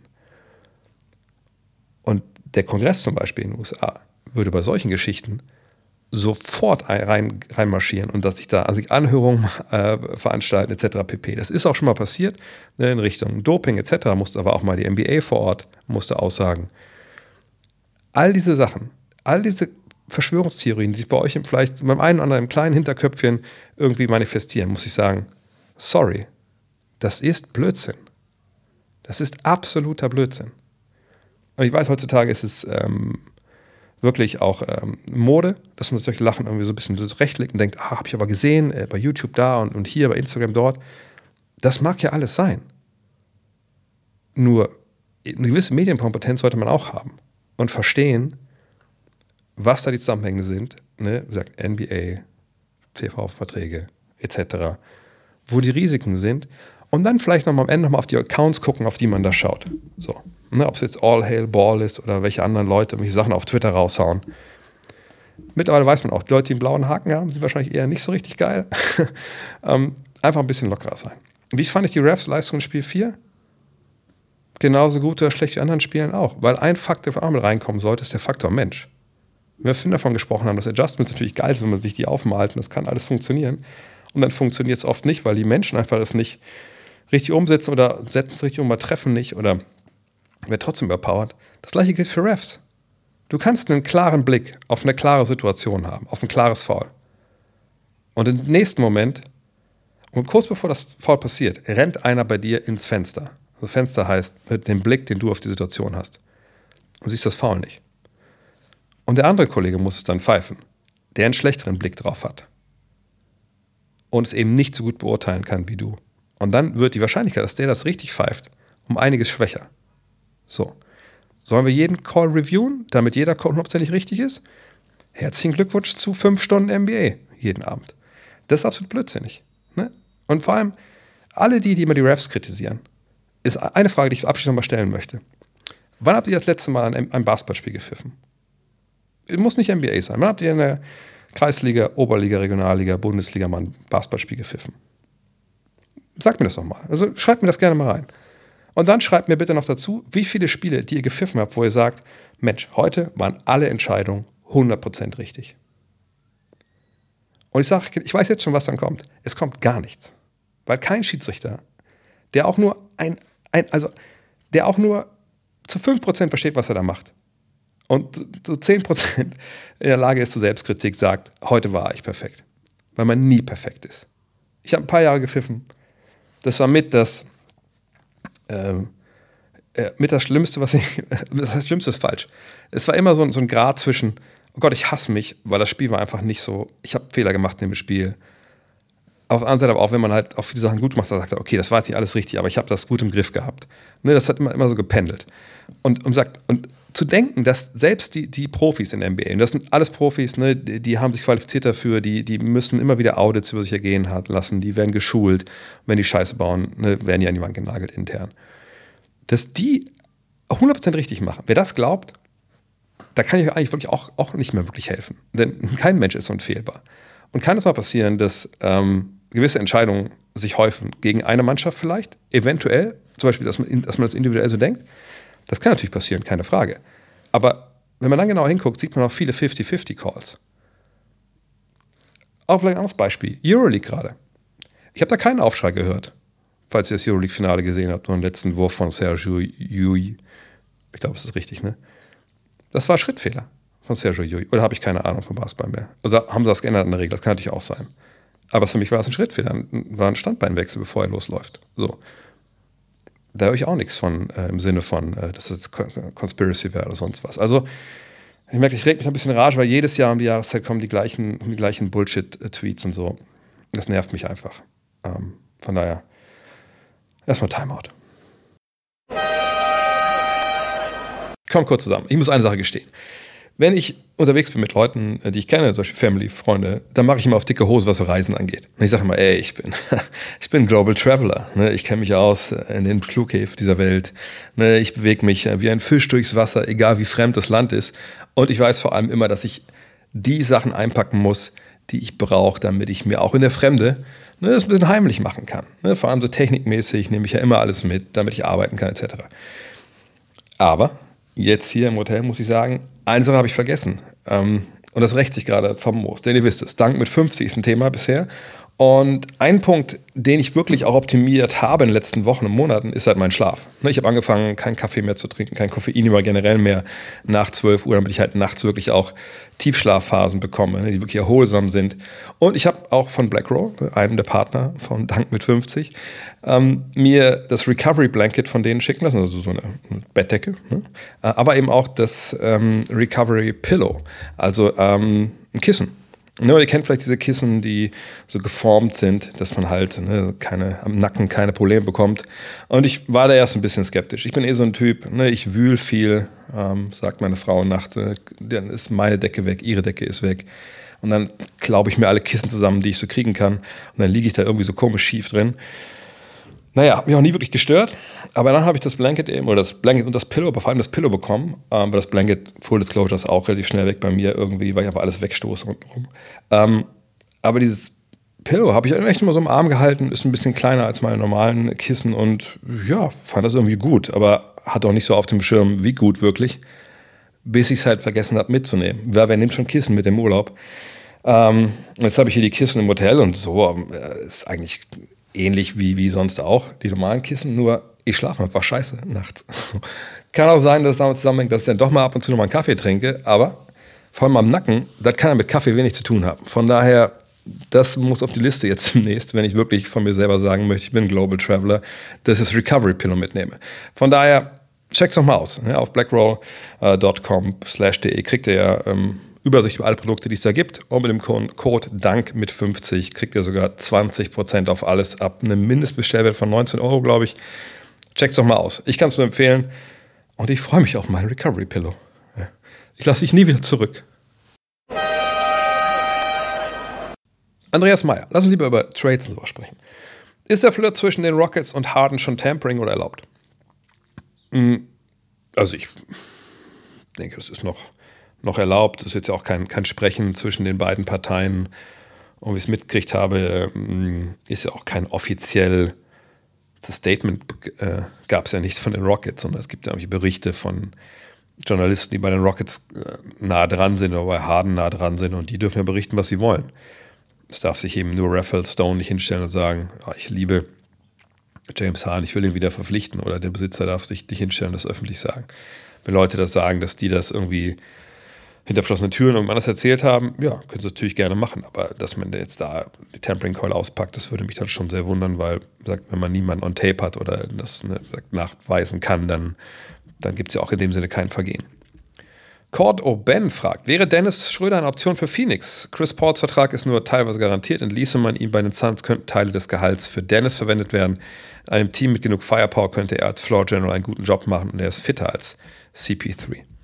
Ja, fitter ist er auf jeden Fall. Also ich denke, er ist auch jemand ist, der eventuell da auf der Liste stehen könnte, weil was ich schon sagen muss, dass Cameron Payne, der so dann ne, die, die zweite, ähm, ja, zweite Geige gespielt hat, sagen wir es mal so, ähm, in, in Phoenix, wenn das eine gute Leistung war und der war sich auch ein bisschen angeschlagen, äh, eventuell jetzt nicht unbedingt die absolut beste Lösung ist so.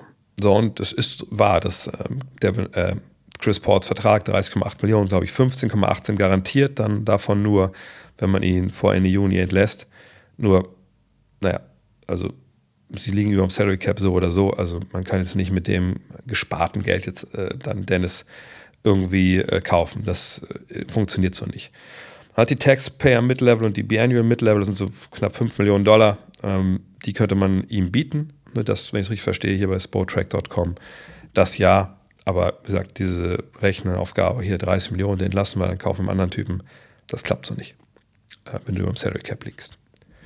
Niklas, und jetzt ein paar Sachen hier, die jetzt so Trade-Gerüchte sind, da werde ich vielleicht schnell rüber weggehen. Was hältst du von einem Trade Jordan Poole und Gary Payton, der zweite gegen Ben Simmons? Wäre ein unfassbarer, blödsinniger Trade für die Golden State Warriors, weil die Golden State Warriors mehr Firepower vorne brauchen und nicht noch einen weiteren Spieler, der nicht werfen kann. Und das ist ja nun mal der Fall bei Ben Simmons. So ist das Erste. Das andere ist, niemand weiß, ob Ben Simmons nochmal irgendwie großartig Basketball spielt. Äh, dann jetzt Poole und Peyton abzugeben, das wäre dann quasi ein Salary Dump eigentlich. Äh, der, ich kann ja jetzt, Ben Simmons Vertrag läuft ja auch noch. Nein, das wäre sportlicher und, und generell auch aus finanzieller Sicht totaler Blödsinn, ehrlich gesagt. Nico Griffin fragt: Trey Young zu den Lakers und Kyrie Irving nach Portland. Kyrie Irving nach Portland kann ich mir irgendwie nicht vorstellen. Ich, ich wüsste nicht, wie das funktionieren soll weil Kyrie Irving ist ähm, Free Agent. Er hat gesagt, er möchte ne, das Maximale an Geld rausholen, was irgendwie geht. Ähm, die Portland Trailblazers ja, liegen über dem Salary Cap. Ähm, von daher wüsste ich nicht, wie das funktionieren sollte. Sign Trade geht natürlich. Wie sowas für sich wie Anthony Simons und, und Yusuf Nurkic oder Sign Trade für Dame Lillard. Ähm, ja, das würde sicherlich gehen, aber macht das jetzt die, die Mavs besser? Ähm, warum sollte man jetzt zum Beispiel äh, Irving neben Simons stellen? Das macht sportlich für Portland keinen Sinn, genauso wenig wie es äh, sportlich Sinn macht. Also defensiv würde es vor allem keinen Sinn machen äh, und sportlich würde es keinen Sinn machen, Lillard neben ihn zu stellen. Von daher, nein, ich denke, das ist äh, ziemlich Ente. Ähm, Trey Young zu den Lakers, da gab es wohl auf Bleacher Report, glaube ich, einen Bericht, dass sowas angeblich intern diskutiert wird. Aber ich möchte das mal übersetzen. Irgendwo steht in der Regel so, ja, wir diskutieren intern, ob wir Angebote machen können für Spieler X. Dann heißt das genau das. Dann heißt das, dass eine Mannschaft, die ausgeschieden ist, in dem Fall die Lakers, gucken, hm, wer ist denn eventuell auf dem Markt, den wir eventuell holen könnten für ja, ne, einen anderen Spieler. So, und dann äh, geht man dahin, und man, äh, man, guckt intern, okay, was ist möglich? Vielleicht haben die auch eine eigene Trade Machine, wo sie da rumspielen, aber das heißt eben nicht, dass die da jetzt kurz davor sind, so einen Deal zu machen, sondern das heißt, dass man eventuell darüber nachdenkt, ne, was auch die auch, das ist das, was die Amerikaner Due Diligence nennen. Ne? Also zu gucken, okay, der Spieler den können wir uns vorstellen. Ne?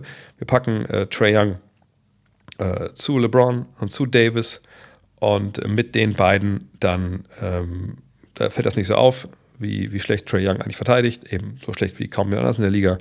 Uh, und gleichzeitig haben wir vorne dann so einen Laser von außen, der ja gar nicht ist, wenn wir ehrlich sind, was trifft seinen Dreier eigentlich nicht momentan. Ähm, dann kriegen wir das schon irgendwie zusammen. Ne?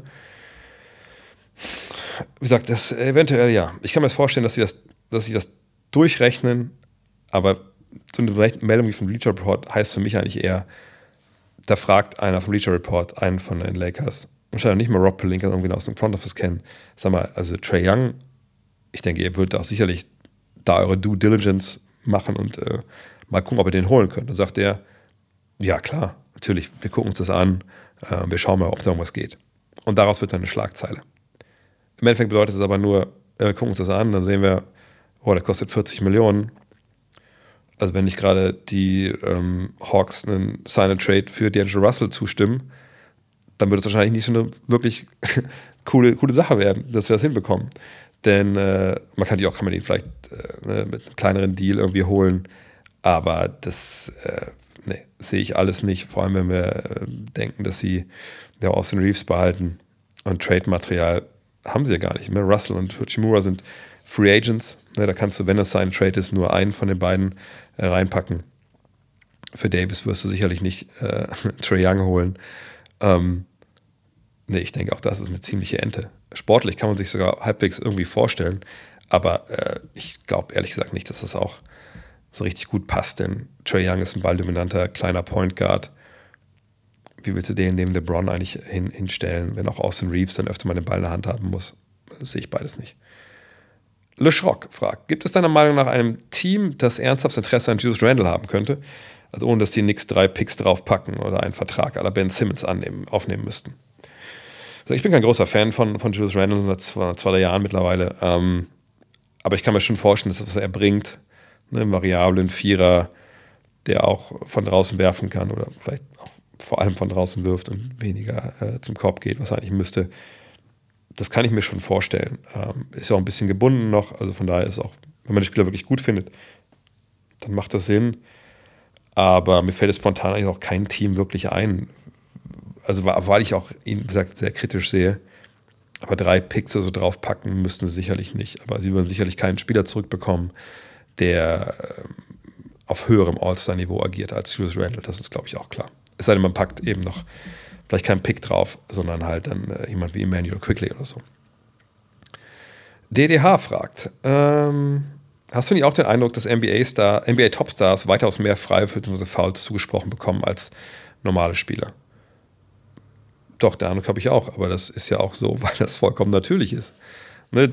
Die Topstars sind die, die zum Korb gehen in der Regel. Die Topstars sind die, die physisch äh, dominant sind, die dann ähm, äh, die Kontakte aufnehmen und dadurch auch dann die Freiwürfe bekommen.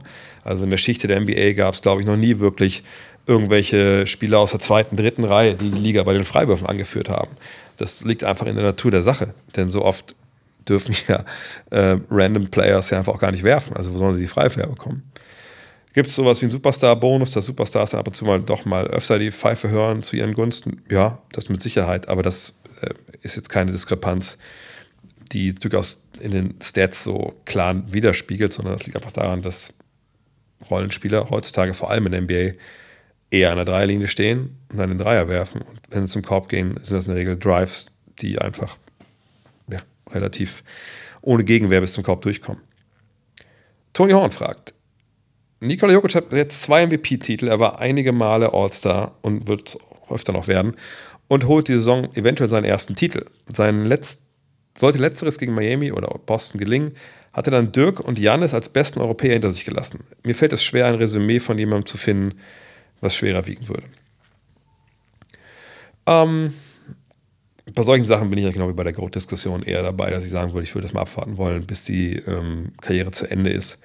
In dem Fall einfach auch, weil ähm, mit Janis ja auch noch der Top-Kandidat noch spielt. So, ne? Dass sie beide Dirk hinter sich gelassen haben als, als Basketballer, ich denke, das kann man mittlerweile durchaus so sehen. Ne, wollte ich bei Dirk hinzukommen, dass er 21 Jahre eben da gespielt hat, äh, auf hohem Niveau. Ne, da müssen wir nochmal genau durchdeklinieren, wen wir da vielleicht auch als, als, als wichtigeren Spieler zu sehen. Ist immer die Frage natürlich, wie gesagt, wie sieht man das? Wenn es nur darum geht, wer als sagen wir mal, erfolgreichster europäischer Spieler, sagen wir es mal so. Ne? Ähm, da würde ich sagen, Jogic ist jetzt Erster, ja. Aber wie gesagt, da müssen wir abwarten, wie das äh, am Ende ausgeht und, und wie das dann noch äh, zu Ende geht und dann, ähm, dann, dann wissen wir das. Aber da jetzt, wie gesagt, gerade weil Janis immer noch dabei ist, Janis, wir können jetzt sagen, er hat ihn überholt, klar, weil wenn Janis nächstes Jahr Meister wird und MVP und Finals MVP, dann ist sicherlich Janis wieder vorne. Von daher, das ist aber ein Kopf-an-Kopf-Rennen. Das sage ich nicht, weil ich hier in Griechenland sitze. Ähm, da müssen wir einfach noch ein bisschen abwarten, was da jetzt äh, genau passiert. Die letzte Frage sehe ich hier, glaube ich, jetzt. Ja, ähm, von Erik. Wie ist die Karriere von Camelo Anthony einzuordnen? Ich kenne ihn quasi nur ab der Zeit bei den Knicks, habe deswegen immer das Gefühl, dass er overrated ist. Dagegen spricht natürlich, dass er bei den Punkten oder erzielten Punkten in der NBA-Geschichte Neunter ist. Wir haben eine, äh, witzigerweise äh, wussten nicht, dass er in Rente geht, jetzt offiziell, aber wir haben äh, ja eine Folge zu Camelo Anthony aufgenommen äh, bei Hall of Game, wenn ihr die anhören wollt. Äh, bei Steady gibt es ja da unseren, unseren Zugang. Ähm, da, long story short, haben wir über seine Karriere uns unterhalten und ähm, haben gesagt, ja, ähm, overrated wissen wir jetzt nicht, aber auf jeden Fall ist er jemand, der ein Scorer war. Ein Walking Bucket, wie Amerikaner sagen. Ne? Einer der besten Scorer aller Zeiten, das sprechen auch die Zahlen.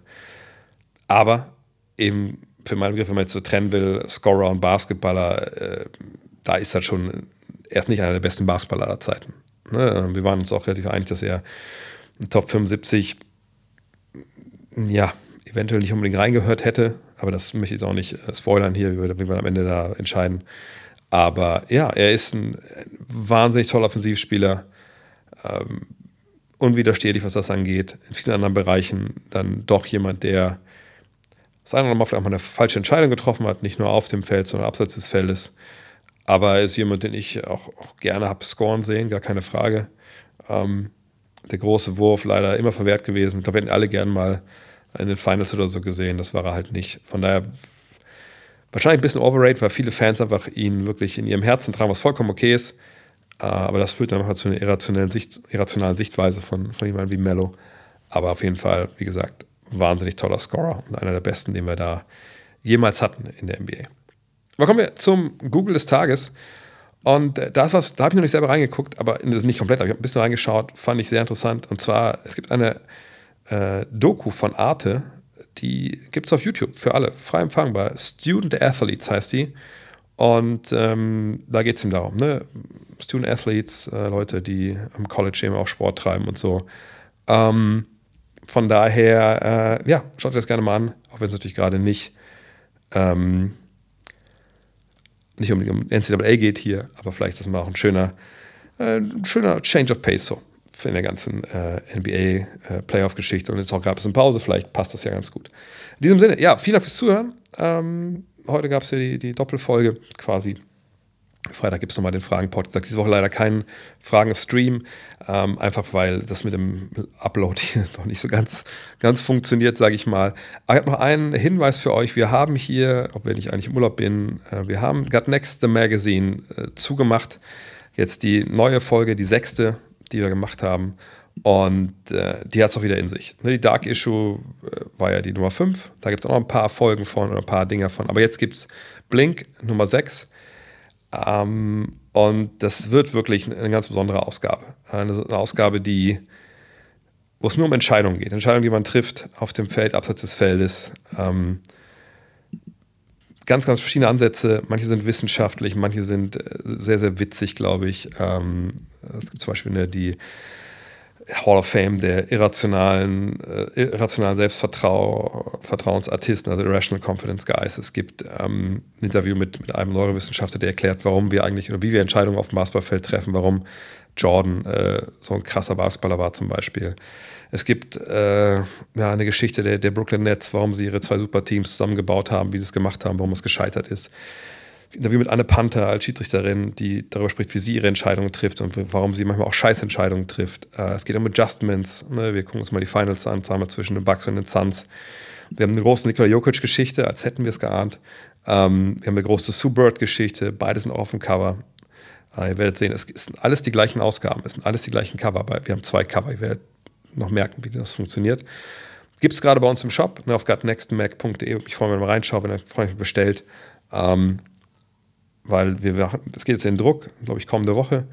Um, dann dauert es ja noch zwei Wochen, ist das Ding bei euch. Äh, könnt ihr euch dann drauf freuen.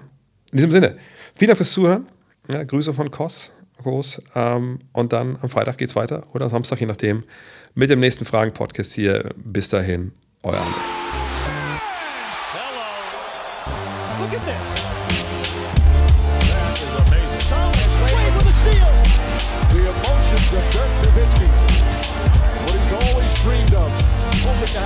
chance after the bitter loss in 2006.